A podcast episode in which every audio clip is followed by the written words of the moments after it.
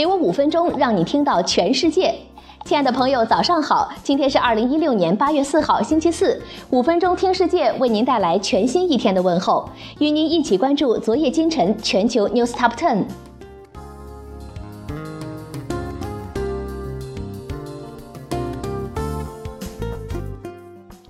领英进军视频领域，推出名人问答视频。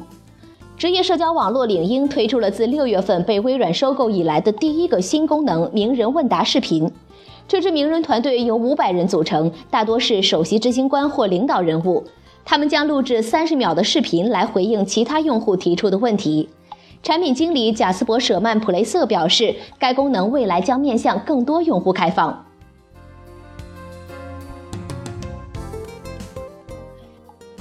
微软 HoloLens 初体验，图像逼真，潜力无限。微软 HoloLens 全息眼镜是微软自行设计开发的头戴设备，戴上之后看起来就像是一个大号的护目镜。HoloLens 由一对透镜以及微型芯片中的计算系统组成，全息分辨率非常出色。系统可以通过镜片产生虚拟图像，让使用者与现实世界互动。特殊芯片可在无线模式下运作，独立于其他硬件设备。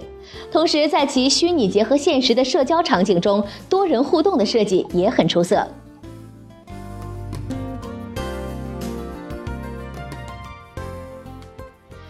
Thirty-three&Me DNA 鉴定公司发现了抑郁症基因线索。近期，Thirty-three&Me 公司通过研究其用户的基因样本数据，发现了抑郁症的基因线索，在医学界引起不小的反响。通过研究三十点七万用户的基因样本，Thirty Three and Me 公司识别了欧洲人群中重度抑郁症患者的三十二条基因线索。研究数据显示，负责神经元开发的基因与引发抑郁症的基因基本一致。抑郁症关联基因区域可能进一步导致精神分裂症等其他精神疾病。该项基因研究并不能直接应用于临床治疗，但是可以进一步解释重度抑郁症发病原因，促进医学界采取医疗对策。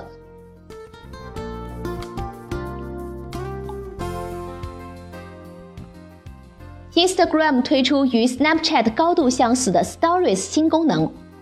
Instagram 于昨天推出了一项与 Snapchat 十分类似的新功能，并将其命名为 Stories，受到了青少年的广泛喜爱。Snapchat 于2011年上线，是一款具有阅后即焚功能的照片分享应用。近年来发展迅速，已经成为 Instagram 的有力竞争对手之一。Snapchat 的闲适分享特点使其广受青少年欢迎，Instagram 因此流失了大量用户。如今呢，Instagram 推出与 Snapchat 非常相似的阅后即焚新功能，旨在再次吸引用户。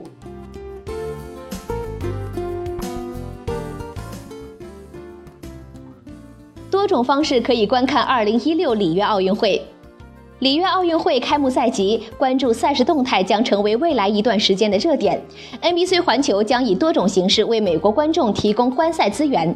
AYTV 用户可以尽情观看比赛。NBC 环球将在十一个网络对奥运会进行超过两千小时的报道。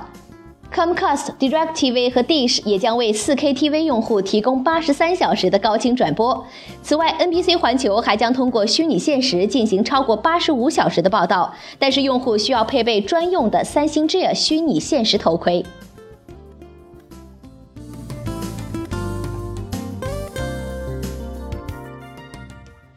月球快递成为第一家获准登月的私人公司。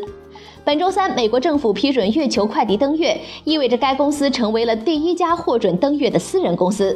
这家刚起步的太空探索公司将同谷歌价值两千五百万美元的 Luna X Prize 展开竞争。哪家团队能在二零一七年年底前抵达月球，就会获胜。迄今为止，进行过探月的仅有美国的国家宇宙空间计划、前苏联和中国。批准登月的机构包括美国联邦航空局、国务院、NASA 和白宫。为获得奖项，月球快递呢必须降落在月球进行探索，在月球表面行驶五百米，并拍摄高清视频传回地球。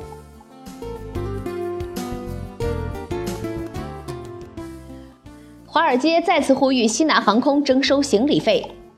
西南航空公司可能是美国历史上最成功的航空公司，但是目前它成了华尔街瞄准的对象。分析师再次质疑其免费托运行李政策。华尔街或对该运输公司第二季度的收益报告感到不满，或不满首席执行官 Gary Kelly 拒绝立即削减航运容量的行为。西南航空股价周一收报三十七点零四美元，今年迄今已下跌百分之十四。工会代表、飞行员和机械师均要求凯利辞职，称该公司在赎回股票上花费太多，而没有足够的资金更新技术。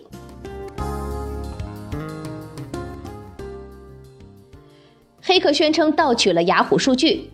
有黑客宣称盗取了两亿雅虎账号信息，并以三比特币（约合一千三百六十英镑）的价格在黑网上出售，而雅虎正在调查这一信息的真实性。黑客称这些数据很有可能是二零一二年的旧数据。根据目前雅虎接触的超过一百份的样本来看，这些被盗账户已被禁用或停止，可能表明这些数据的确是旧数据。但 HPE 安全公司的技术总监表示，旧数据的价值仍然很高。雅虎上月刚刚被美国电信巨头威瑞森收购。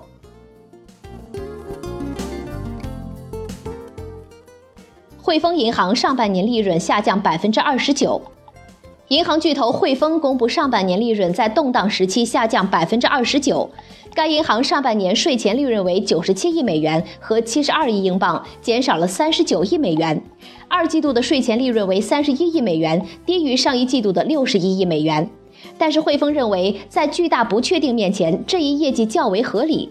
主席范志廉表示，此次利润下滑正值汇丰银行的动荡时期，金融市场异常波动与英国脱欧有着密不可分的联系，并且这种波动期和不确定性很有可能会持续一段时间。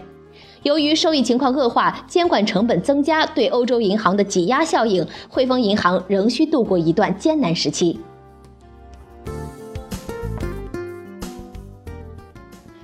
麦当劳对垃圾原材料说不。麦当劳正在试图摆脱加工垃圾食品的形象。周一，麦当劳称正在将一些倒胃口的原材料从流行菜单中删除，决定生产无添加人工防腐剂的麦乐鸡块，不再在汉堡中添加果葡糖浆。当被问及去除的是何种防腐剂时，麦当劳并未给出立即答复。麦当劳这一全球最大的汉堡包连锁商，在美国分店的客户量连续三年来直线下滑，于是高层决定做出改变，赢回客户。